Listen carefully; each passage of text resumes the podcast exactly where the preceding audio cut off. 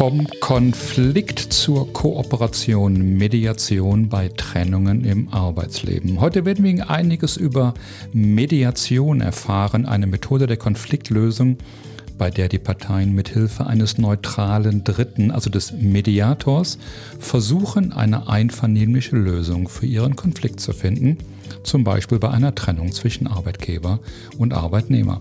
Hallo und herzlich willkommen in der Karrierewerkstatt. Mein Name ist Peter Mörs, heute ohne Marc, dafür aber mit einem Interviewgast. Wir sind Karrieremechaniker und Spezialisten für persönliche und berufliche Neuorientierung für erfahrene Fach- und Führungskräfte wie dich, die sich in der Mitte ihrer Karriere oder darüber hinaus befinden.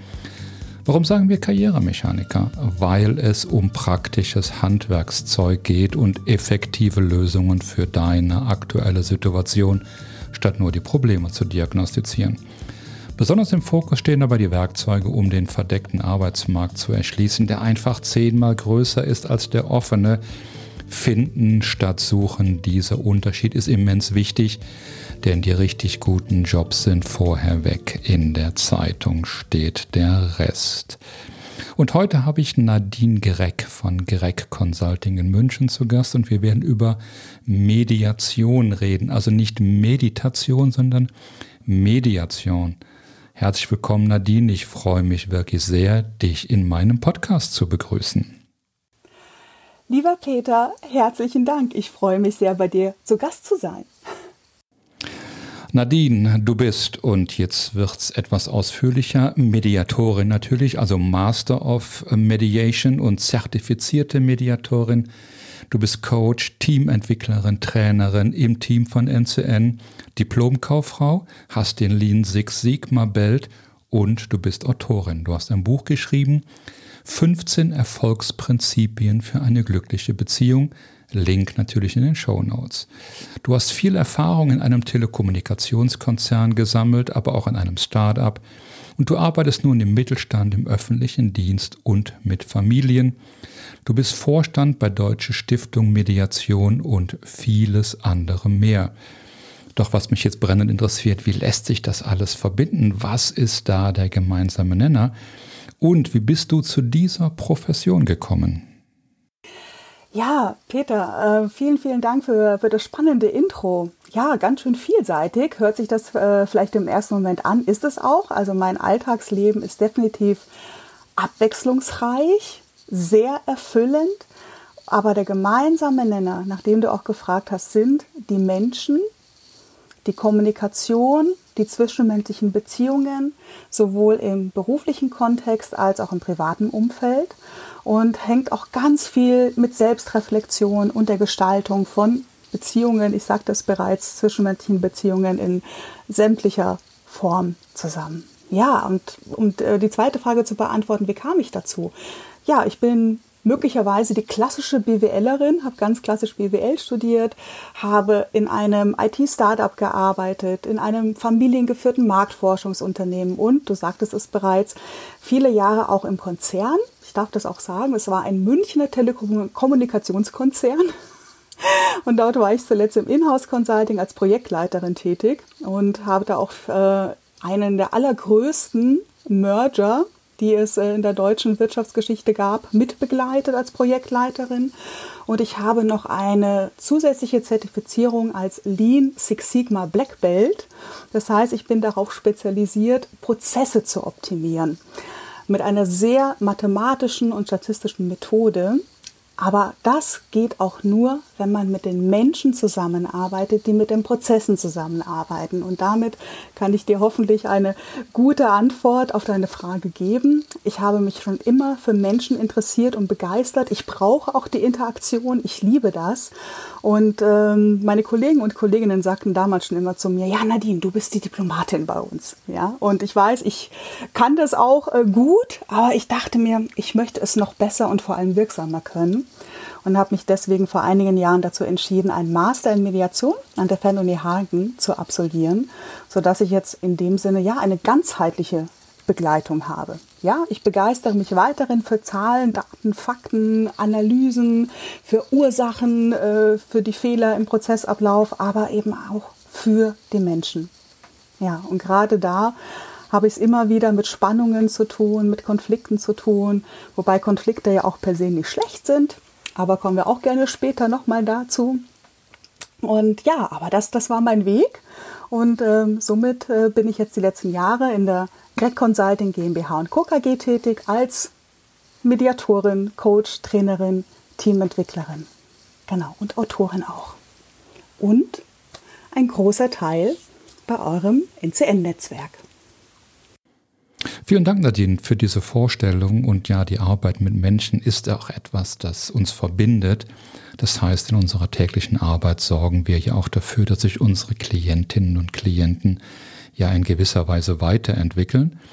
Und in unserem heutigen Gespräch wollen wir uns auf die Wirtschaftsmediation oder auch Arbeitsmediation konzentrieren oder fokussieren. Und zwar auf eine Situation, die integraler Bestandteil meiner Arbeit ist, nämlich die Trennung zwischen Arbeitgeber und Arbeitnehmer. Und in diesem Zusammenhang kommt es regelmäßig zu Konflikten, oft auf Initiative des Arbeitgebers, aber auch immer häufiger auf die Initiative des Arbeitnehmers. Und das ist so, so meine Erfahrung in der Arbeit mit meinen Klienten. Und ja, Konflikte sind an sich nichts Schlechtes, aber in der Regel ist es so, dass in diesen Trennungen oder bei diesen Trennungen eher Lose-Lose-Situationen entstehen. Und das ist oft so, wie ich es wahrnehme, weil die Emotionen es unmöglich machen, zu einer eben möglichen Win-Win-Situation zu kommen. Ach ja, wenn wir es Arbeitgeber und Arbeitnehmer nennen, es sind handelnde Menschen mit ihren Prägungen, ihren Werten, ihren Bedürfnissen und eben auch ihren Emotionen. Äh, wir haben ja schon darüber gesprochen. Ich habe eine persönliche Geschichte dazu und ja, ich denke, wir werden auch noch darauf zu sprechen kommen. Aber hast du ähnliche Erfahrungen gemacht und wie kommt es, dass es viel zu oft zu dem sogenannten Rosenkrieg kommt? Ja, ja, also ich denke auf jeden Fall, wenn so etwas passiert, das kennen wir auch alle aus unserem Berufsalltag, ähm, entsteht dann dieses Ungleichgewicht. Aber ich bin genauso wie du auch der Ansicht, dies, es ist was Gemeinsames. Ja, ähm, und gerade dieses, dieses Beispiel, dass, dass man so oft mitbekommt, ja, der Arbeitgeber oder das Management hat sich dazu entschieden, insbesondere Führungskräfte gehen zu lassen von heute auf morgen. Und dann gehen oft hochgradig erfolgreiche oder auch dekorierte Manager und Managerinnen verlassen dann oft wie geprügelte Hunde so ein Unternehmen. Also bei mir zieht sich da ganz, ganz doll zusammen, wenn ich alleine das auch nur so anspreche, aber wir können uns alles dieses Bild vorstellen. Und es geht aber auch anders. Gerade mit einer Mediation möchte man ja die Win-Win-Lösung erreichen und nicht die Lose-Lose oder die Win-Lose. Variante. Und dann kann es immer noch sein, ich starte zwar in eine Mediation grundsätzlich ergebnisoffen, aber Oft ist es dann das Ergebnis, dass man sich dazu entscheidet, sich beruflich zu trennen. Aber man, alle Beteiligten gehen da mit einer ganz anderen Haltung daraus, weil es gemeinsam entschieden wurde, weil gemeinsam beschlossen wurde, wir trennen uns beruflich. Es kann auch genauso ausgehen, dass man sagt, wir bleiben beruflich zusammen, aber wir ändern das eine oder andere, damit es für uns alle gut oder besser funktioniert. Aber dann hast du eben nicht mehr den geprügelten Hund und du kannst ganz anders miteinander vereinbaren und verhandeln, wie diese berufliche Trennung vollzogen wird. Ja. Sodass wir doch auch da mit einer Win-Win-Lösung rauskommen können. Ja, das ist in der Tat ein ungemein interessantes Thema und ich hoffe auch, dass wir in unserer heutigen Diskussion dazu noch einen Schritt weiterkommen. Doch jetzt schau, also Konflikte verursachen erhebliche Kosten für alle Beteiligten. Also Konflikte belasten, machen krank, führen zu Stress, innerer Kündigung und Fluktuation. Ja, und nicht nur das, also Konflikte kosten Zeit, Geld, Produktivität, Nerven, Gesundheit, Reputation, Freundschaften, Lebensfreude und so weiter. Also genau das Gegenteil von dem immer wichtiger werdenden Employer Branding. Und nach der äh, KPMG Konfliktkostenstudie werden 30 bis 50 Prozent der wöchentlichen Arbeitszeit von Führungskräften direkt oder indirekt mit Konflikten oder Konfliktfolgen verbracht. Das ist doch unglaublich.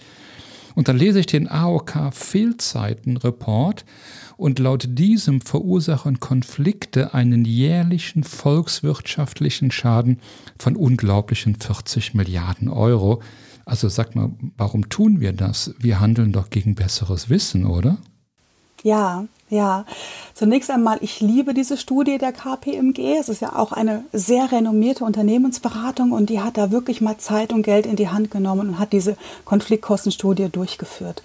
Ich als zahlenliebender Mensch und gerade als Statistikerin bin ich ja ein bisschen mit, den, mit der Angabe von 30 bis 50 Prozent, ja, äh, bin ich ja nicht ganz so zufrieden. Ich hätte wahnsinnig gerne einen konkreten Zahlenwert. Aber das liegt eben auch daran, dass es nicht so leicht zu sagen ist. Worauf wir uns ganz leicht verständigen können, auch anhand dieser KPMG-Konfliktkostenstudie, dass die Personalkosten im Schnitt zu 20 Prozent durch Konfliktkosten belastet werden. Und die Ursache dafür, dass wir jetzt auch so eine, ja, so eine von bis Zahlenangabe haben, ist, dass wir es nicht immer ganz genau benennen können. Wie gesagt, Konflikte sind nicht per se schlecht. Ja, also sie können auch ein Anzeichen dafür sein, dass wir etwas ändern müssen oder etwas, was lange funktioniert hat, funktioniert jetzt nicht mehr, weil sich äh, die Umstände geändert haben, die Menschen geändert haben, die Prozesse, die Digitalisierungsmöglichkeiten, ja, und das, dann ist es ein wertvoller, impulsgebender Temperaturfühler quasi, der uns dabei unterstützt. Und dann können wir auch von den funktionalen Konflikten sprechen. Das sind quasi die guten Konflikte, die bringen uns und unsere Organisation in der Weiterentwicklung voran, damit wir nicht stehen bleiben. Aber auf der anderen Seite gibt es eben auch die dysfunktionalen Konflikte und das sind genau die, die uns wehtun, die uns belasten, die uns krank machen können und eben auch eine Organisation bis hin zum Stillstand bringen können. Und aber auch gegen diese Konflikte können wir etwas tun, zum Beispiel im Rahmen einer Mediation oder mit einer mediativen Haltung. Ja, genau das ist das. So ohne Konflikte gibt es keinen Fortschritt, da bin ich ganz bei dir. Aber zunächst einmal ist ein Konflikt ja eine Situation, in der zwei oder mehr Parteien voneinander abhängig sind, aber unterschiedliche Interessen haben. So, und als Folge dieser unterschiedlichen Interessen entsteht ein Gefühl der, ja, der Unvereinbarkeit, des Verlustes oder der Bedrohung. Ja, und manchmal auch eben aus eigener Erfahrung, ich glaube, wir kommen da noch hin. Und oft ist diese Wahrnehmung, das Gefühl, ja, jemand anderes will mich übervorteilen und damit benachteiligen, ja auch eben nur ein Gefühl. So, das ist so, wie ich das erlebt habe. Und ja, ich frage dich, kennst du das? Und wie gehst du mit Situationen um, in denen eine Partei eben nicht kooperativ ist und sich weigert, an einer Mediation teilzunehmen, eben weil dieses Gefühl, berechtigt oder nicht, dass ich übervorteilt werde, ja im Raum steht? Ja, also das Ziel einer Mediation ist es ja immer, dass man ergebnisoffen reingeht und dass man am Ende eine Win-Win-Lösung erreicht. Und diese Win-Win-Lösung sollen alle Beteiligten als fair empfinden und auch den Weg dorthin, damit wir eben nicht in einen faulen Kompromiss reinkommen oder über eine Übervorteilung. Allerdings ist es so, dass viele von uns noch damit aufgewachsen sind, dass ein Kompromiss eine gute Sache ist und ein Kompromiss kann auch gut sein, er kann auch funktionieren, außer wie gesagt, wenn wenigstens eine Partei im Nachgang das Gefühl hat, hm, es war vielleicht doch ein fauler Kompromiss. Oder vielleicht denkt man sich selbst auch, oh, ich glaube, ich habe jetzt doch das größere Stück vom Kuchen bekommen, dann haben wir eben noch nicht das Optimum erreicht. Also mit einem Kompromiss gehen wir auch immer das Risiko ein, noch nicht die optimale Lösung gefunden ha zu haben. Und die finden wir aber eben in dem Konsens. Das ist diese berühmte Win-Win-Situation. Und ich denke, womit auch viele von uns aufgewachsen sind, gerade im Bereich Verhandlungen, ist das Thema, es geht darum zu gewinnen. Ich möchte gewinnen, ja, oder ich möchte, möchte besser sein als der oder die andere. Oder auch Thema Schuld ja, spielt da auch mit rein. Das haben wir auch noch ganz tief in uns verwurzelt. Aber eine Mediation geht eben einen anderen Weg. Eine Mediation geht über die Interessen und über die Bedürfnisse. Und vordergründig ist es bei uns auch so, streiten wir ganz oft über andere, über alles Mögliche an Themen. Wer bekommt wie viel Geld und Abfindung und Gehalt oder Zuständigkeiten. Aber in der Regel entsprechen die Konfliktthemen eben nicht den Konfliktmotiven weil ich hintergründig da meine Bedürfnisse und Interessen habe, die damit verknüpft sind. Ja, wenn ich sage, ich habe ein Interesse daran, dass meine Arbeit gewertschätzt wird oder es ist mir ein Bedürfnis, dass meine Arbeit gewertschätzt wird, ähm, dann geht es zum Beispiel nicht nur über den rein monetären Weg, sondern einfach auch über eine kommunikative Ebene, über das Zeigen. Ich wertschätze, dass du eine gute Arbeit machst oder dass du dich einbringst, eine tolle Expertise hast. Und ja, in Ordnung, du bekommst auch eine entsprechende Entlohnung dafür. Ähm, aber wenn das nicht stattfindet, das kann eben Menschen auch sehr motivieren und demotivieren. Und, und schon kommt es dann auch zu den unterschiedlichen Interessen und Bedürfnissen. Aber um die herauszufinden, da gehen wir eben in der Mediation dementsprechend vor. Und was du auch noch gefragt hattest bezüglich, was ist, wenn jetzt jemand an einer Mediation partout nicht teilnehmen möchte, dann ist es zu akzeptieren. Denn auch laut dem Mediationsgesetz gehört zu den Prinzipien der Mediation auch die Freiwilligkeit an der Teilnahme. Da gibt es zwar auch immer noch äh, Varianten, dass man sagen kann, gut, vielleicht möchten Sie lieber eine Shuttle-Mediation machen. Das bedeutet, es finden ausschließlich Einzelgespräche statt zwischen mir als Mediatorin und den einzelnen Menschen bzw. Parteien, wie es dann auch offiziell heißt. Und dann übergebe ich nur das als Botschaften oder Nachricht an die jeweils andere Partei, was zur Freigabe mir freigegeben wurde.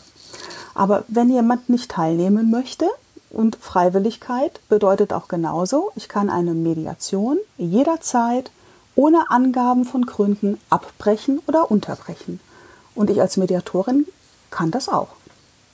Nicht nur die Medianten. Ja. Ich gebe mich gerade im Wirtschaftskontext eine ganz kleine Ergänzung noch, bezogen auf deine Frage, was machen wir denn, wenn jemand nicht teilnehmen möchte? Also im Wirtschaftskontext gebe ich mich ja auch schon mal mit einer Bereitwilligkeit zufrieden, weil ich biete grundsätzlich ein kostenfreies und unverbindliches Kennenlerngespräch an. Dann erkläre ich, wie eine Mediation verläuft, die Prinzipien der Mediation, auch die entsprechende Gesetzesgrundlage dazu. Und da bin ich schon mit der Bereitwilligkeit zufrieden, dass jemand dazu bereit ist, an diesem unverbindlichen Kennenlerngespräch teilzunehmen. Und dann liegt es in der Entscheidung der Medianten und auch in meiner Entscheidung, ob wir gemeinsam weiterarbeiten oder auch nicht. Das ist ein tolles Angebot. Danke dafür, Nadine. Doch weißt du, meine Wahrnehmung ist erstmal, dass die Arbeitgeber und die Arbeitnehmer, und wir sprechen immer von Personen, die dahinter stehen, zunächst ja ablehnen. Also eine Position einnehmen, die eher konfrontativ ist, eben aufgrund der Emotionen, die zu der Situation geführt haben, dass du als Mediatorin überhaupt notwendig bist. Und ich denke, wenn du dann, und du bist ja als Mediatorin die sogenannte neutrale Dritte in so einem Konflikt, also wenn du es schaffst, durch ein unverbindliches, naja, Kennenlerngespräch erstmal die Fronten aufzuweichen, dann ist das schon ein großer Erfolg. Denn grundsätzlich in der Tiefe der Herzen sind alle daran interessiert, eine möglichst vernünftige Lösung zu finden. Und ich musste vorhin kurz schmunzeln, als du von einem guten Kompromiss gesprochen hast. Denn ein guter Kompromiss ist ein Kompromiss, bei dem beide überzeugt sind, das etwas größere Stück vom Kuchen erwischt zu haben aber vielleicht ist es gerade die Aufgabe des Mediators dafür zu sorgen, dass sich alle Parteien mit dem Ergebnis ja wohlfühlen. Und da sind wir wieder bei den Gefühlen, die Situationen prägen. Und damit sind wir beim Coaching. Und damit bei der Frage, was ist das Ziel hinter dem Ziel und was ist das Problem hinter dem Problem? Das ist natürlich in der Mediation wunderbar, wenn du da rankommst. Und ich glaube, dann sind beide Parteien willens und bereit, dafür Sorge zu tragen, dass es zu einer, ja, der Win-Win-Situation überhaupt kommen kann. Genau, genau. Also, dass man eine Lösung findet, die den Bedürfnissen und den Interessen aller Beteiligten entspricht. Und weil du jetzt auch gerade die Gemeinsamkeit zum Coaching genannt hast, Peter, genauso ist es. Auch im Coaching begleiten wir die Coaches dabei, in ihre Selbstreflexion reinzugehen und auch dorthin zu wachsen. Und das ist bei der Mediation eh genauso. Ja, nur eben mit dem Unterschied, dass wir das dann noch in die Kommunikation mit dem Konfliktpartner oder der Konfliktpartnerin bringen. Ja, ganz, ganz ähnlich. Wenn wir uns aktuell in der Welt umschauen, dann ist diese voller Konflikte heißer wie kalter und im Moment mehr heißer als kalter, wie mir scheint. Und irgendwie das war wohl schon immer so und wird wahrscheinlich auch immer so weitergehen oder ich weiß nicht. Doch wenn wir uns in der Natur umschauen, so kennt diese keine Konflikte in unserem Sinne, sondern lediglich das Survival of the Fittest. Also derjenige, der in einer gegebenen Situation am besten angepasst ist, überlebt, das ist ja eben nicht das Recht des Stärkeren, wie es manchmal behauptet wird. Also Nadine, wäre es nicht sinnvoll, wenn wir in Konfliktfähigkeit investieren, schon in der Schule? Können wir nicht lernen oder wieder lernen, ja, dass jemand, der nicht meiner Meinung ist, nicht mein Feind ist? Denn dahin tendiert es doch gerade, zumindest nehme ich das so wahr, oder? Also die Diskussionsbreite und die Diskussionsfähigkeit nimmt ja gefühlt ab, oder? Was denkst du darüber? Ein Konfliktfähigkeitstraining? Ja, Unbedingt, unbedingt. Also ich stelle auch immer wieder fest, ich habe in letzter Zeit deutlich mehr Trainings und äh, Teamweiterentwicklung auch im Bereich gelingende Kommunikation, diplomatische Kommunikation, Konfliktlösung oder auch bei Verhandlungstrainings, wenn ich die Teilnehmenden äh, zu Beginn frage, wie sind denn deine oder ihre Erwartungen an das, äh, an das heutige und morgige Training, kommt ganz oft das Thema Konflikte mit rein und natürlich nehmen wir es mit rein. Aber diese Konfliktfähigkeit, dass eben Konflikte per se nicht schlecht sind, dass wir uns davor nicht ducken müssen, dass wir nicht in das Konfrontative reingehen müssen, genau wie du gesagt hast, Peter, bin ich vollkommen bei dir und auch ein aktuelles Beispiel aus der Praxis. Ich engagiere mich ja ehrenamtlich bei der Deutschen Stiftung Mediation. Uns gibt es bereits seit 2011 und wir arbeiten alle ehrenamtlich aber mit insgesamt 1300 ehrenamtlich mitarbeitenden Mediatorinnen und Mediatoren in ganz Deutschland daran, Mediation bekannter zu machen. Und wir haben unterschiedliche Fachreferate, auch das Fachreferat Wirtschaft, das ich auch einige Jahre geleitet habe. Jetzt bin ich, wie gesagt, im Vorstand. Aber wir haben auch das Fachreferat Bildung. Und die Kollegen und Kolleginnen haben ein ganz tolles Programm entwickelt, das da heißt Clever Streiten für Kids. Und das stellen wir auch kostenfrei Grundschulen bereit zur Verfügung für die Gestaltung einer gesamten Unterrichtsstunde, damit einfach auch schon Kinder lernen können, wie sie clever streiten können. Ja, dass Streit auch gut ist, aber wie man es clever machen kann und gut machen kann.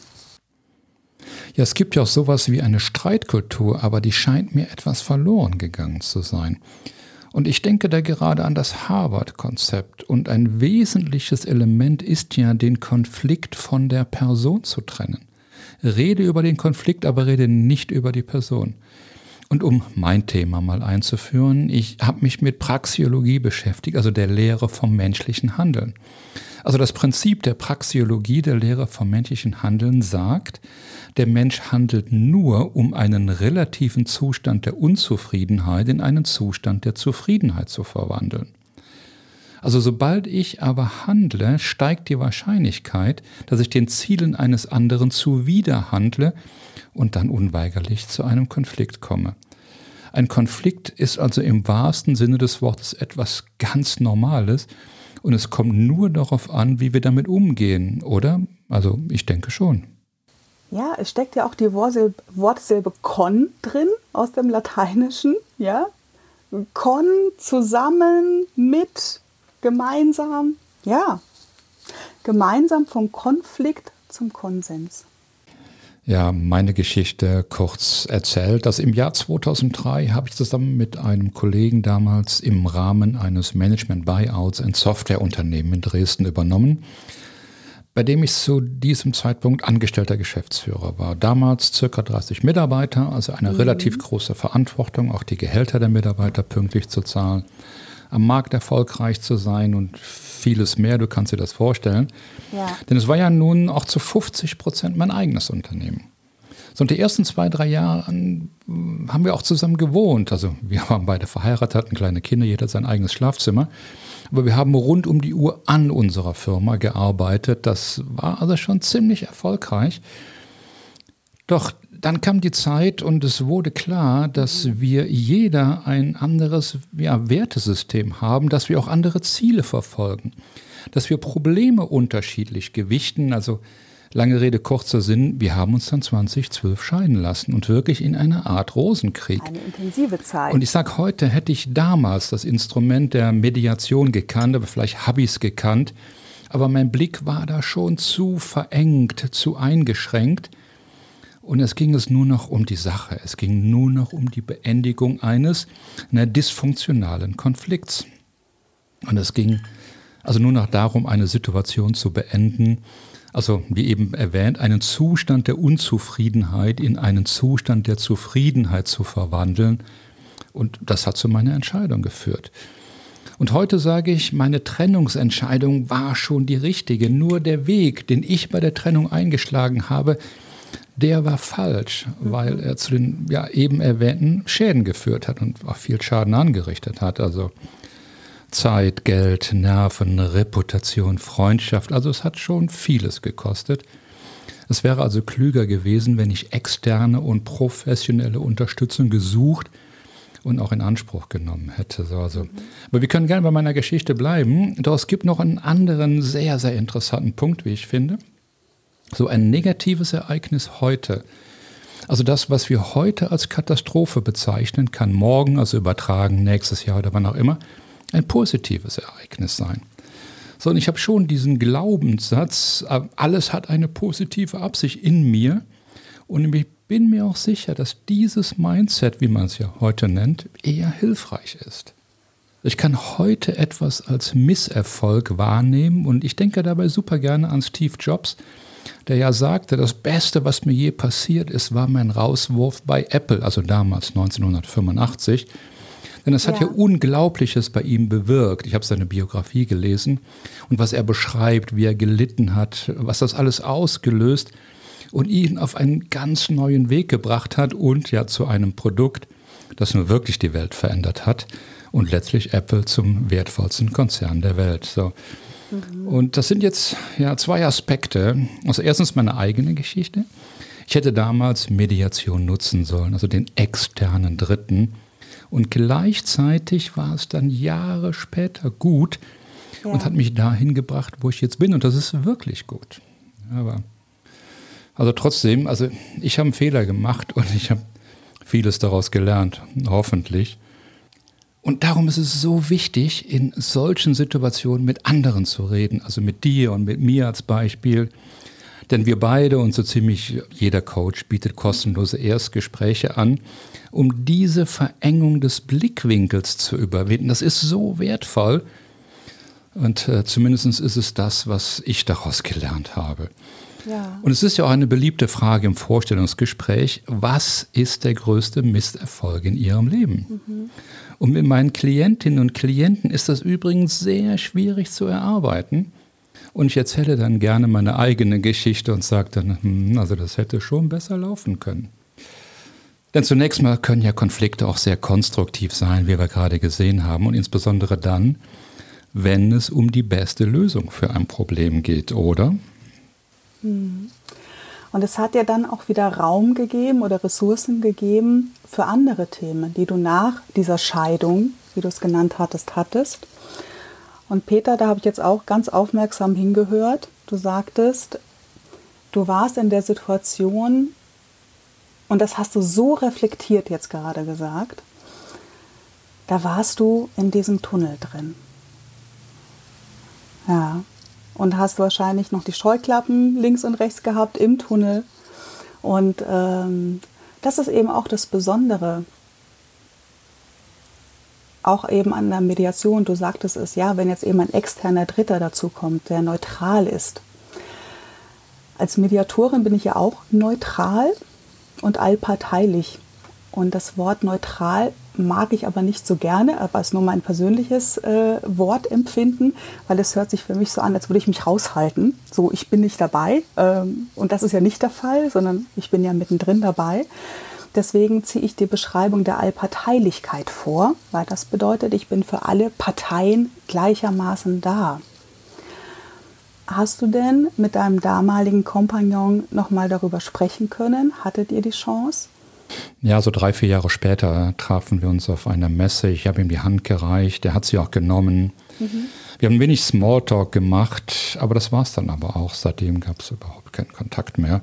Es ist auf der einen Seite schade, aber so ist mhm. es nun mal. Und auch das ist ein Thema und ich hoffe, wir kommen gleich noch dazu, nämlich annehmen, was ist um eben auch aus diesem Konflikt oder aus diesem Tunnelblick rauszukommen, annehmen, was ist. Und das tue ich in dieser Situation, ja. aber auch in vielen anderen. Und selbst wenn ich unterstelle, dass ich in diesem Konflikt den größeren Anteil hatte, so muss ich auch das annehmen und, ja, wenn du so möchtest, mir selbst verzeihen. klappt aber.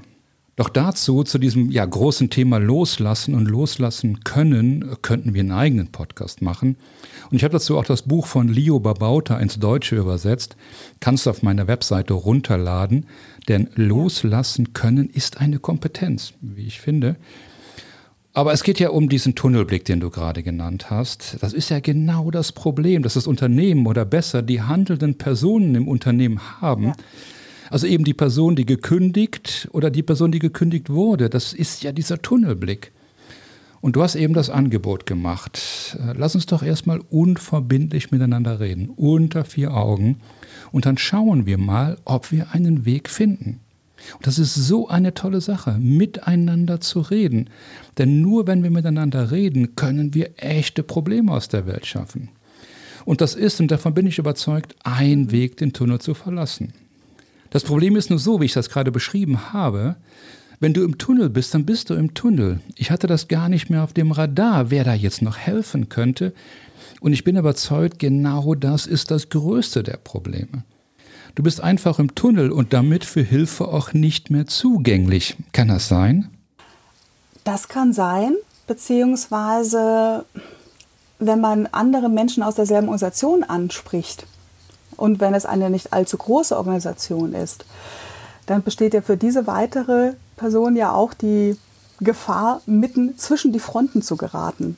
Ja, also deswegen ist natürlich die Hilfe oder Unterstützung einer neutralen, allparteilichen Person, vorzugsweise eines Mediators oder einer Mediatorin, eine gute Empfehlung, ja, weil es unterliegt der Vertraulichkeit ja, alleine schon die Anfrage nach einer Mediation. Also Peter, ich dürfte, ich darf mit dir jetzt auch gar nicht teilen, dass die Firma XY oder äh, der Herr und Frau sowieso bei mir eine Mediation auch nur angefragt hat.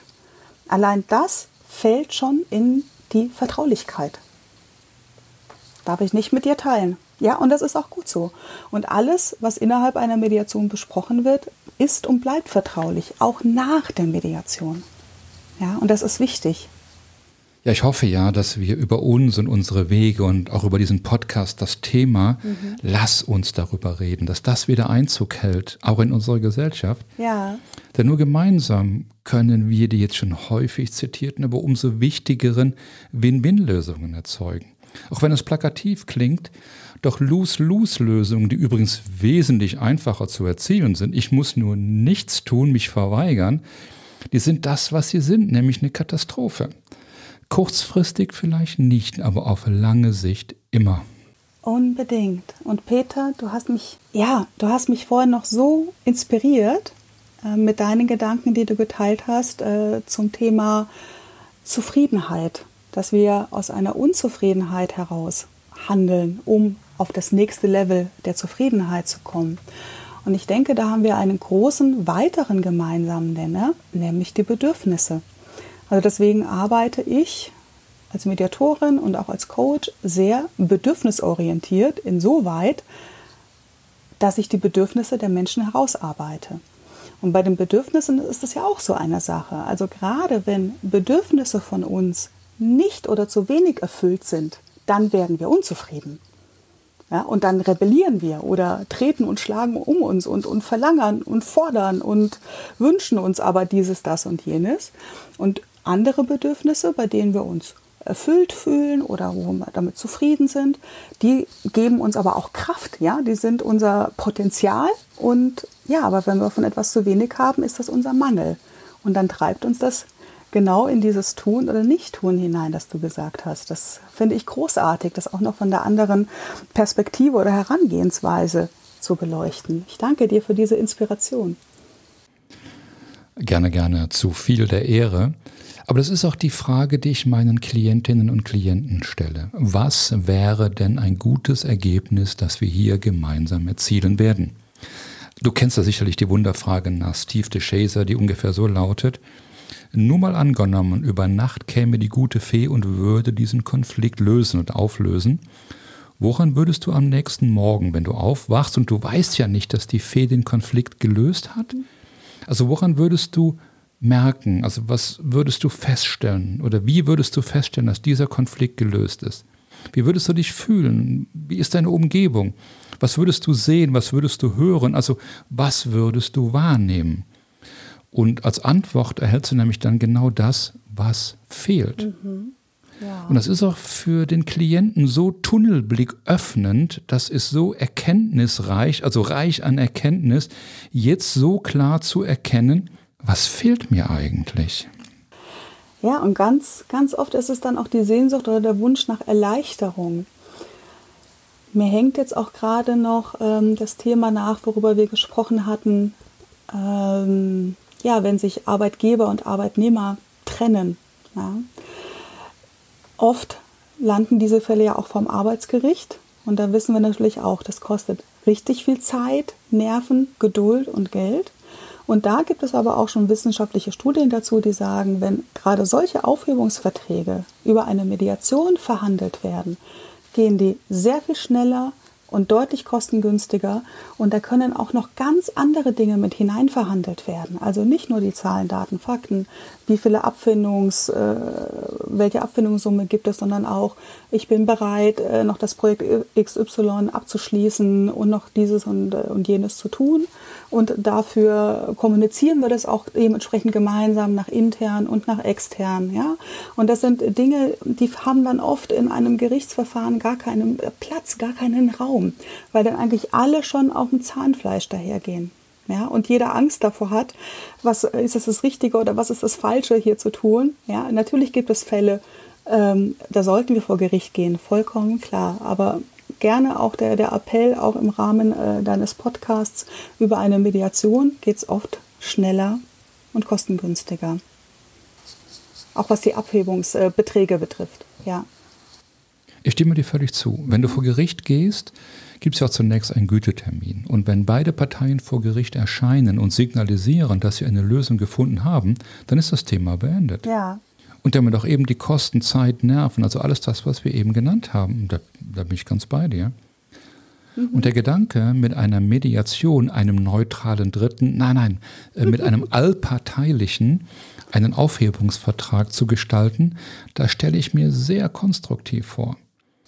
Und ich hoffe, ja. dass wir über unsere gemeinsame Arbeit dies auch an die Unternehmen und an die Mitarbeiter also hineintragen können. Thema Tunnel. Ja, sehr gerne und sehr unbedingt. Und ich danke dir auch vom Herzen fürs Teilen deiner persönlichen Geschichte. Ja, gerne. Das ist immer noch eine Geschichte, die mich ja bewegt. Und ich nutze sie auch im Gespräch mit meinen Klienten, auch um zu erklären, das hätte man anders machen können. Habe ich aber nicht, mhm. weil ich zu dem Zeitpunkt nicht wusste, wie. Ja. Und das verbindet mich auch mit vielen meiner Klientinnen und Klienten, weil in einem gewissen Abstand sagen sie mir, ja, ich habe eine ähnliche Geschichte, heute weiß ich das. Ich hätte es besser machen können, habe ich aber auch nicht getan. Mhm. Um wieder zurückzukommen auf unsere Gesellschaft, vielleicht ist es auch meine eigene, ja selektive Wahrnehmung, doch ich nehme eine abnehmende Konfliktfähigkeit und auch die Bereitschaft zu einem konstruktiven Konflikt, also das nimmt irgendwie ab. Ich sehe bei Diskussionen auch eine abnehmende Diskursfähigkeit und dass schon bei kleinsten Unterschieden oder Abweichungen zwischen den jeweiligen Meinungen sofort ein heißer Konflikt entsteht. Es wird eben nicht gemäß Harvard-Konzept zwischen Konflikt und Person unterschieden, sondern ganz im Gegenteil. Die Person wird zum Konflikt erklärt. Mhm. Und dann bin ich wieder beim Loslassen, vielleicht sogar bei den Stoikern. Erstmal annehmen, was ist und vor allem diese Kontrollillusion loslassen. Also unterscheiden, was ist mein Kontrollbereich? Ja. Also was habe ich persönlich, ich wirklich unter Kontrolle und kann es auch selbst beeinflussen und was ist mein Einflussbereich? Ich kann in gewisser Weise noch Einfluss nehmen, aber die Entscheidung selbst nicht maßgeblich beeinflussen und was ist mein Interessenbereich? Ich habe zwar zu einem bestimmten Thema Interessen, wie jeder andere auch, möglicherweise konträre, aber keine Macht daran etwas zu verändern. Und ich sehe so viele, die verbissen für ihren Interessenbereich kämpfen. So, und wie ich finde, die Erkenntnis, dass die einzige Person, die ich wirklich verändern kann, ich selbst bin, ich mich selbst. Ich kann niemand anderen verändern. Jeder, der Kinder hat, weiß das auch, ja, irgendwie. Natürlich kann ich auf jemanden einprügeln, das passiert ja leider auch gerade viel zu häufig. Doch im beruflichen Kontext ist das ja, ja keine wirkliche Alternative, wie ich finde. Mhm. Also ich stimme deiner Wahrnehmung zu. Also in meiner Wahrnehmung sind auch viele Menschen deutlich dünnhäutiger. Und die berühmte Zündschnur ist kürzer. Ja. Ich habe ein paar persönliche Hypothesen dazu. Also zum einen gerade, ja, seit 2020 hat sich auch einiges in unserer Arbeitswelt geändert. Und dann habe ich auf der einen Seite die Hypothese, dass ich sage, ich habe vielleicht weniger Konflikte, weil mein Konfliktpartner, den sehe ich nicht mehr so oft, mit dem bin ich nicht mehr so oft im selben Raum. Ja. Aber möglicherweise habe ich auch genau deswegen mehr Konflikte, weil der soziale Kontakt, weil das Gespräch in der Kaffeeküche, beim Mittagessen und auf dem Flur und ach, deine Präsentation, weil ich dich gerade sehe, da habe ich noch eine Frage an dich, ähm, weil das eben fehlt. Ja, aber es stimmt schon, unsere Welt wird immer komplexer, auch immer mehr heiße Krisen und Konflikte, was, was sehr, sehr, sehr verunsichern kann.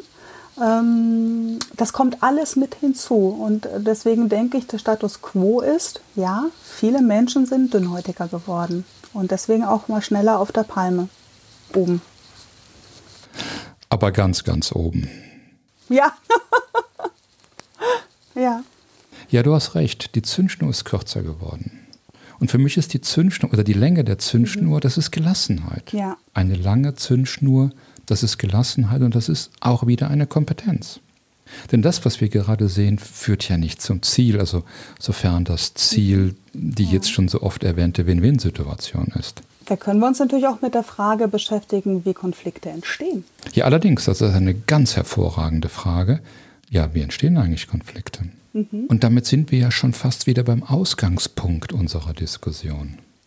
Wenn ich mit meinem Zustand, mit meinem gefühlten Zustand unzufrieden bin, und ich möchte das verändern. Und ich stoße bei meiner Veränderung unweigerlich an die Grenzen anderer, dann kann ein Konflikt entstehen. Ja, genau. Und wenn ich versuche, jemand anderen zu verändern, um dadurch meinen gefühlten Zustand zu verändern, dann entsteht daraus mit hoher Wahrscheinlichkeit ein Konflikt. Und dann sind wir wieder bei der Frage, wie gehe ich jetzt damit um? Wie erreiche ich es, dass meine Zufriedenheit hergestellt wird, ohne dass bei einem anderen eine Unzufriedenheit ausgelöst wird. Ist das der Punkt, wo man sagt, die Katze beißt sich in den Schwanz? Ja, ja, ja schon. Also ich glaube, wir kommen nicht darum herum, dass wir wieder Konfliktfähigkeit, also mehr Konfliktfähigkeit lernen. Unbedingt. Und ein anderes Wort, das nach meinem Dafürhalten völlig aus der Mode gekommen ist, mhm. ist Demut. Und Demut kann wieder mehr Bedeutung bekommen. Ich mag das Wort Demut sehr. Genau. Denke doch jetzt mal darüber nach, was bedeutet Demut ja. für dich, also für mich. Was bedeutet das? Ja, und trainiere somit auch deine Gelassenheit. Absolut. Und schau auch nach deinem eigenen Anteil. Weil den Anteil der anderen, den sehen wir immer ganz schnell und sofort. Aber unseren eigenen Anteil, das ist oft ein ganz blinder Fleck bei uns. Aber deswegen hilft es auch, sich selbst einzugestehen, so, hm, was hat mich denn jetzt daran aufgeregt oder enttäuscht oder berührt oder genervt? Also zusammengefasst, ich habe für mich so zwei Hypothesen, wie Konflikte entstehen können, unterstrichen können. Eine ist, ich bin über das Verhalten über eine andere Person empört, im Sinne von, oh, das macht man aber nicht oder ich würde das nie so tun. Und die andere Zusammenfassung ist, ja, Konflikte können entstehen, wenn ich mich in meinem Denken, Handeln und Fühlen durch jemand anderen beeinträchtigt fühle. Da sind wir auch wieder bei den Bedürfnissen, bei das, was uns dazu motiviert, zu handeln oder nicht zu handeln. Und natürlich, so können Konflikte entstehen. Und dieses Gefühl, das ich dann in mir drin habe, oh, das fühlt sich jetzt nicht gut an, das hat seine Daseinsberechtigung, das ist absolut in Ordnung. Aber natürlich ist trotzdem entscheidend, wie ich dann damit umgehe. Gehe ich jetzt in eine Konfliktsituation hinein? Eskaliere ich das gleich? Breche ich gleich den Rosenkrieg vom Zaun? Oder versuche ich es erstmal über ein Gespräch? Weiß ich erstmal für mich selbst, oh, ist es jetzt etwas, wo ich dich auch drüber wegsehen kann oder ist es etwas, wo ich im Moment noch schnell etwas nachfragen kann? Moment mal, wie hast du das jetzt gemeint? Und dann kann sich ja vielleicht herausstellen, oh, es war nur ein Missverständnis, ich habe es anders verstanden. Und dann ist es auch schon wieder gegessen. Aber wenn es ein Mehrwert, also ein Mehrwert dann äh, könnte sich ein Gespräch lohnen. Aber erstmal für, für mich entscheiden und fühlen, Moment, wie geht es mir damit und wo ist jetzt mein Anteil dran? Weil schnell zu sagen, ach, der andere ist schuld oder der andere hat es jetzt nicht gut gemacht oder das war keine gute Management-Decision, das ist ganz, ganz schnell gesagt.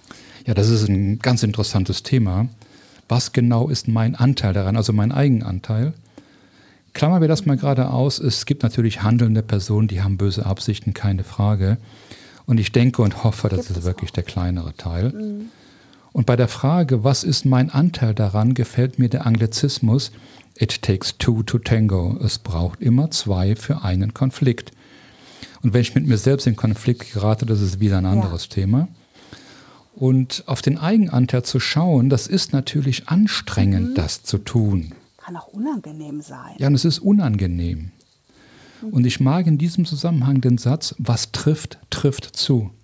Wenn mich die Handlung eines anderen empört, so wie du eben gesagt hast, also mich trifft, irgendetwas mit mir macht, ja, dann gehe ich in Resonanz damit. Ja. Dann darf ich da gerne hinschauen und mich fragen, was ist das, was mich da trifft? Womit genau gehe ich da gerade in Resonanz? Und oftmals sind das einfach ungelöste Themen in mir. C.G. Jung sprach in diesem Kontext von Schatten, aber lassen wir das jetzt mal weg. Äh, ein anschauliches Beispiel ist, dass wenn sich jemand anderes eine Freiheit herausnimmt oder erlaubt, was ich auch mir gerne herausnehmen würde, aber ich mir selbst versage, aus den unterschiedlichsten Gründen, dann trifft das ganz immens. Im Straßenverkehr zum Beispiel wunderbar anzuschauen. Aber das wiederum gehört zum Themenspektrum Konfliktfähigkeit lernen und darüber die Kompetenz zu entwickeln, hinzuschauen. Was genau ist jetzt mein Eigenanteil in einem Konflikt? Das mir dann auch noch selbst einzugestehen und in einem Gespräch zugestehen, das ist, ja, wow. Ja, das hast du ja mit deiner persönlichen Geschichte, die du heute mit uns geteilt hast, hast auch diesen Teil bereits mit uns geteilt, dass du gesagt hast, du hast deinen Anteil gesehen, du weißt für dich, was du in deinen Augen nicht gut gemacht hast und was nimmst du daraus mit, Peter? Ja klar, also denn jeder Konflikt, also jeder ungelöste Konflikt, den du weiter mit dir herumträgst, das hat ja Konsequenzen. Also Konsequenzen für Gesundheit, Lebensfreude bis hin zur Schlafqualität. Wir hatten das eben schon kurz. Und wenn du dahin kommst, dass du das mit dir klären kannst und auch loslassen kannst, ja. dann ist alles gut, also richtig gut. Definitiv. Peter. Doch manchmal habe ich den Eindruck, dass das Festhalten an einem Konflikt, also der zu einer Verletzung geführt hat, zu einem Teil der Identität wird. Also für mich sehr beunruhigend, aber darüber reden wir ein andermal. Und es könnte sein, dass sich selbst zu verzeihen viel anstrengender ist, als jemand anderem zu verzeihen. Aber auch da musst du hinkommen, das hilft nicht.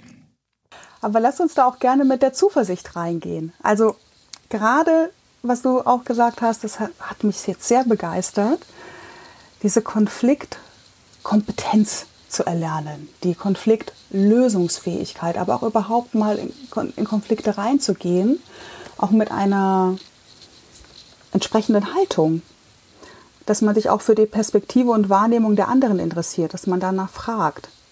Genau, das hatten wir schon empfohlen, dass man erstmal bei sich reinschaut, aber auch den anderen nach seiner Perspektive zu fragen. Und man kann auch Unterschiede mal stehen lassen. Es geht nicht immer darum, äh, Recht zu haben, Recht zu bekommen, den anderen zu überzeugen. Es gibt auch unterschiedliche Sichtweisen, die nebeneinander existieren können. Aber dann ist es eben hilfreich im weiteren Zusammenarbeiten, im weiteren Zusammenleben, wenn man da bestimmte Unterschiede auch kennt. Damit die Zündschnur länger wird und die Gelassenheit und die Demut. Nun, es gibt im Business, also gerade und insbesondere bei Verhandlungen, einen Satz, der ein bisschen Berechtigung hat und der lautet, sobald du Verständnis für dein Gegenüber gewonnen hast, hast du verloren. Hm. Ja. Das das ist wahrscheinlich ganz alte Schule, wo ein Sieg nur eine Win-Lose-Situation war. Das war oder ist einfach die Einstellung, wenn der andere auch etwas gewonnen hat, dann hast du einfach nicht hart genug verhandelt. Und ich glaube, darüber lohnt es sich nachzudenken. Aber man könnte es auch ergänzen, wenn ich dieses Verständnis meines Vertragspartners erreicht habe, also wenn ich Verständnis für ihn oder für sie habe und weiß, was der andere will, dann kann ich auch genauso, analog zum Harvard-Konzept, dem anderen auch mal ein Angebot machen.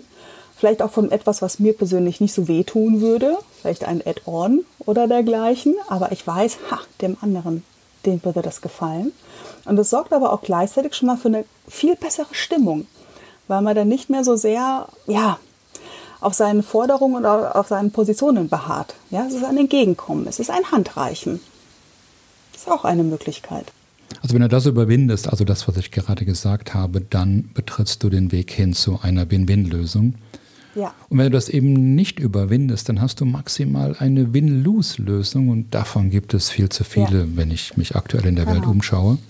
Und die Erfahrung zeigt, wenn die Menschen ein Angebot bekommen und es dann auch dankend annehmen, freuen sie sich in der Regel so sehr, dass sie im Gegenzug auch ein Angebot machen. Ja, und dann sind wir schon wieder beim Harvard-Konzept. Mhm. Ja, ein sehr lesenswertes Buch. Unbedingt. Aus den 80ern, also gut 40 Jahre alt und hatten nichts an Aktualität verloren. Nadine, wir haben mal über deine Rolle als Mediatorin im Trennungsprozess zwischen Arbeitgeber und Arbeitnehmer gesprochen und dass es erstmal ein Vier-Augen-Gespräch geben kann. Und gibt es irgendwelche rechtlichen Aspekte, die du bei deiner Arbeit berücksichtigen musst? Also wenn du zum einen mit dem Arbeitgeber und zum anderen mit dem Arbeitnehmer natürlich jeweils getrennt redest, falls das gewünscht ist. Gibt es dort irgendwelche Aspekte, die es zu berücksichtigen gilt? Ja, bei jeder Mediation gilt, dass die Vereinbarungen, die dann erarbeitet werden, die Medianten nennen das dann häufig Memorandum oder Teamvertrag oder Abschlussvertrag, wie auch immer, ähm, empfehlen wir unseren Medianten schon gleich zu Beginn, wenn wir eine Mediation starten, dass es sein kann, dass es Punkte gibt, wo sie sich fachmännische Beratung holen müssen. Ja? Oder gerade äh, bei solchen äh, Themen kann es sinnvoll sein, sich danach nochmal anwaltlich beraten zu lassen und das absegnen zu lassen. Oder man kann es auch notariell beurkunden oder beglaubigen lassen.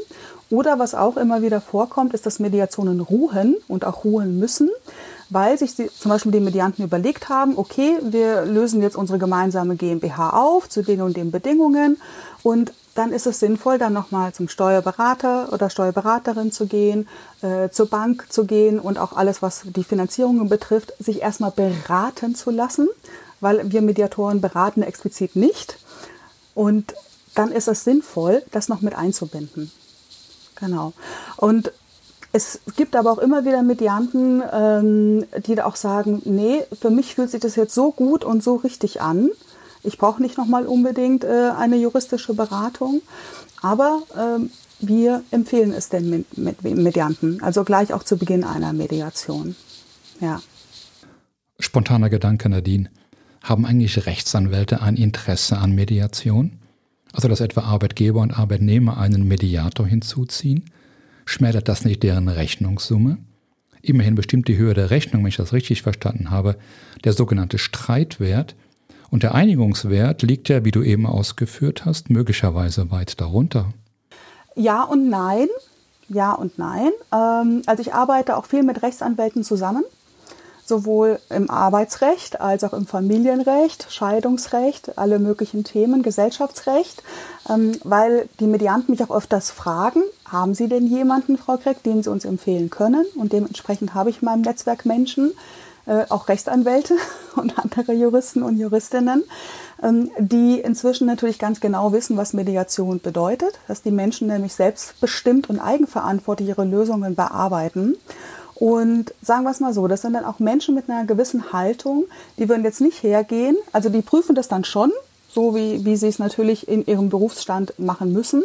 Aber die würden jetzt nicht kämpferisch sagen, ja, alles schön und gut, aber ich hole Ihnen jetzt hier noch 5000 Euro mehr raus, ähm, aber sondern die vielleicht dann eher sagen, ja, wenn sie das so vereinbart haben, es ist juristisch, spricht überhaupt nichts dagegen, möglicherweise hätten sie noch Anspruch auf dieses oder jenes, aber wenn sie sagen, es war eine gute Mediation für sie, es fühlt sich für sie fair an, dann können Sie das so stehen lassen. Ja, und da sind wir aber auch wieder bei so einem ganz individuellen Punkt. Was ist denn schon fair? Also fair ist nur das, was die Medianten miteinander vereinbaren. Okay. Das geht uns andere alle überhaupt nichts an. Stimmt. Die Medianten alleine entscheiden, was sie für fair empfinden. Ja, da hast du allerdings recht. Und wenn, ja, und wenn Mediant A jetzt sagt, von meinem, gerade bei einer Trennung oder Scheidung, ich habe 20 Millionen, ich gebe meinem Ex-Mann davon 5 Millionen ab, ähm, und er sagt auch, ja, finde ich fair für die Zeit, die wir zusammen waren und dies und das und jenes, dann ist gut. Oder vielleicht finden auch beide dann 15 Millionen fair. Aber es ist deren Angelegenheit, was sie für fair empfinden. Das ist äh, die Angelegenheit der beiden, die dort verhandeln ja. und die zu ihrer ureigensten Win-Win-Lösung ja. gekommen sind. Genau. Völlig klar. Nadine, das ist so interessant mit dir zu reden. Das ist unglaublich. Und ich könnte das noch ewig weiterführen. Und ich bin mir sicher, dass auch noch viele unserer Zuhörer, obwohl wir schon eine ganze Stunde reden, immer noch bei uns sind. Mhm. Äh, doch jetzt zum Abschluss nach einer Stunde, wenn wir das jetzt zusammenfassen oder besser gesagt, wenn du eine Empfehlung hast, eine Empfehlung, die du Arbeitgeber wie Arbeitnehmer geben möchtest, wenn eine Mediation in Frage kommt, was wäre das? Ja, also die Empfehlung, denke ich, haben wir beide schon hervorragend rausgearbeitet, Peter wirklich an die Möglichkeit zu denken, gerade dann, wenn es konfliktär belastet ist, eine Mediation hinzuzuziehen. Aber eine Mediation kann man auch präventiv oder begleitend verwenden, ja, also auch als Verhandlungsbegleitung, wenn man den Wunsch hat, es soll eine faire Lösung für alle Beteiligten werden. Und ich würde auch darauf achten, dass es nicht nur um darum geht, wer hat das bessere Verhandlungsgeschick, wer ist lauter, wer sitzt am längeren Hebel, hat die längere Zündschnur oder, oder, oder, sondern dass es wirklich um die Interessen und die Bedürfnisse der Menschen geht. Und wenn uns das gelingt, in entsprechende Verhandlungen, auch Trennungsgespräche mit einzubringen, dann haben wir die Chance auf eine echte Win-Win-Lösung. Nachhaltig. Liebe Nadine, vielen Dank. Dem ist heute nichts mehr hinzuzufügen, auch wenn wir das ein oder andere Thema noch mit angerissen haben. Nun, wenn sich jetzt Arbeitgeber oder Arbeitnehmer mit dem Thema Mediation auseinandersetzen wollen, und ich glaube, das wird nach diesem ganz tollen Gespräch heute mit dir der Fall sein, ähm, an wen sollen sie sich wenden? An das NCN-Netzwerk, gerne auch an mich. Also man findet mich als Nadine Gregg auf LinkedIn und auch unter meiner eigenen Webseite www.gregg-consulting.de.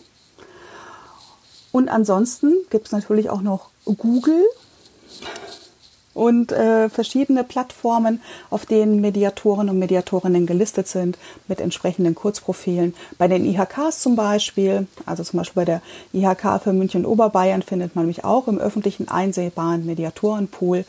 Ich bin überzeugt davon, es kommen immer die Menschen zusammen, die zusammenpassen. Und deswegen begleite ich auch gerne sowohl Wirtschaftsunternehmen, Menschen als auch Familien, Unternehmerfamilien. Das sind so meine Schwerpunkte, ja, die Menschen, mit denen ich zusammenarbeite. Es ist schön, dass wir zusammengefunden haben, Nadine, und ich glaube, das hat heute ganz gut gepasst mit uns beiden in unserer Diskussion. Nadine, ich danke dir ganz herzlich für deine Zeit und für die wertvollen Informationen, die du heute äh, mit uns geteilt hast und für den Einblick in ein Konzept und in deine Arbeit und dafür, dass du uns gezeigt hast, wie wertvoll es gerade auch für meine Klienten sein kann, mit dir über Mediation zu reden. Ich danke dir auch, Peter, für unsere sehr kurzweilige Stunde. Ich fand es jetzt sehr inspirierend, ein wertvoller Austausch, hat mir sehr viel Freude gemacht. Ich danke dir, Peter. Bis bald. Vielen Dank, liebe Nadine, und sicher bis bald. Hast du nach dieser Episode noch Fragen zu deiner Bewerbung oder der Situation, in der du dich gerade befindest? Bist du gerade in einer Situation mit deinem Arbeitgeber, die man als Konflikt bezeichnen könnte? Und bist du bereit, einen Schritt oder sogar den ersten Schritt hin zu einer Win-Win-Lösung zu tun? Dann ruf mich einfach an. Stehst du vor einem Vorstellungsgespräch? Dann lade dir kostenlos das E-Book Die Top 10 Fragen im Vorstellungsgespräch, natürlich mit Antworten, runter. Du kannst das Buch bei Amazon oder die App für iOS oder Android kaufen. Oder bist du an einem Punkt, an dem du endlich den nächsten Schritt machen möchtest? dann zögere nicht und buche noch heute einen kostenfreien 30-minütigen Telefontermin mit uns. Um einen Termin zu buchen, klicke einfach auf den Link in den Show Notes oder besuche die Webseite ncn-ag.com und reserviere dort deinen Termin. Und in dieser Zeit können wir genau analysieren, wo du stehst, welche Herausforderungen auf dich warten und wie wir diese zusammen meistern können, damit du dein Ziel erreichst. Denn dank unserer langjährigen Erfahrung mit persönlicher und beruflicher Veränderung können wir dir individuelle und effektive Strategien anbieten, die dir dabei helfen, deine Ziele schneller zu erreichen. Nutze diese Chance, um den ersten Schritt auf deinem Weg zum Traumjob zu machen. Wir freuen uns auf das Gespräch mit dir. Doch jetzt wünschen wir dir wie immer viel Gelassenheit, Zuversicht und Mut. Und wir freuen uns auf dein Feedback gerne an podcast.ncn-ag.com. Und zum Schluss, wie immer, eine Bitte an dich, wenn dir der Podcast gefallen hat, dann gib ihm eine 5-Sterne-Bewertung, denn 4 Sterne sind nicht wirklich gut, zumindest nicht bei Apple Podcasts und Spotify. Und teile den Podcast mit den Menschen, die das ebenfalls interessieren könnte oder die davon profitieren werden. Sie werden es dir danken.